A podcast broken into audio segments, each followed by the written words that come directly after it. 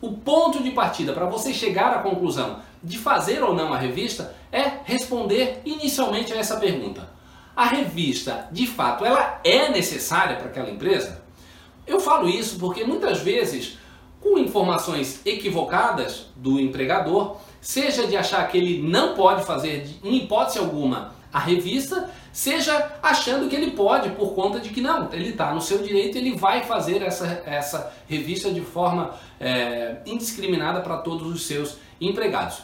O que a gente deve refletir, ainda que tenha uma, uma, um conceito da conveniência ou de se pode ou se não pode fazer do seu cliente, é analisar em conjunto com ele se de fato aquele negócio, aquela empresa tem necessidade de fazer essa revista. Vamos dar um exemplo.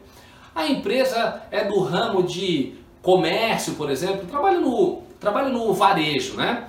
Os produtos comercializados por aquela empresa têm um alto valor agregado, produtos pequenos e que podem ser objeto de desvios, de furtos pelos empregados e precisa ter um cuidado muito maior para evitar prejuízos então para essa empresa por conta da própria atividade desenvolvida por ela. Nesse aspecto, a revista já seria sim justificável para se adotar de, como uma prática ali, justamente para a empresa não ter um prejuízo muito grande, é, de forma a, a, a permitir ou tornar o ambiente facilitado para esse tipo de prática indevida pelo colaborador. Agora, digamos que seja uma empresa do comércio também que venda um material é, extremamente pesado que o empregado não conseguiria colocar no bolso, colocar dentro de uma jaqueta, na sua mochila, na sua bolsa. Então, para que fazer uma revista quando a própria atividade da empresa não justificaria essa tomada de decisão.